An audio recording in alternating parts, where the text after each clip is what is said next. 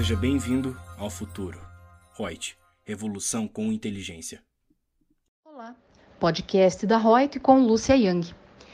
Pessoal, eu achei hoje uma solução de consulta muito legal, é, que é, de regra geral, de bastante dúvida entre as pessoas. Sempre foi, enquanto eu trabalho na consultoria, sempre peguei esse tipo de situação, que é em relação ao imposto de renda da pessoa física que nós sabemos que pessoa física pode utilizar o livro caixa para escriturar as despesas próprias da sua atividade.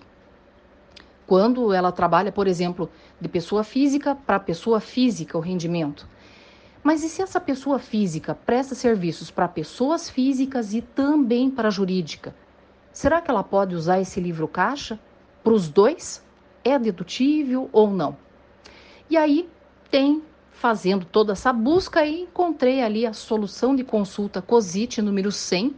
Ela é de 28 de 9 de 2020 e estabelece assim: as despesas comuns entre médico, que aufira rendimentos do trabalho não assalariado, e pessoa jurídica com pluralidade de sócios que atuem no mesmo endereço podem ser rateadas e escrituradas no livro Caixa de Pessoa Física, para fins de dedução desde que sejam despesas de custeio pagas necessárias à percepção da receita e à manutenção da fonte produtora do médico, e que os critérios de rateio utilizados sejam razoáveis e objetivos, previamente ajustado entre as partes, e devendo ser mantida a documentação comprobatória do efetivo dispêndio do médico para apresentar em uma eventual fiscalização.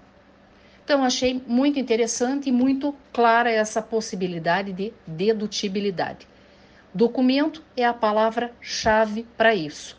Então, ter um contratinho com esse rateio, esses valores, as transferências bancárias, tudo isso faz jus ao meio comprobatório numa eventual fiscalização.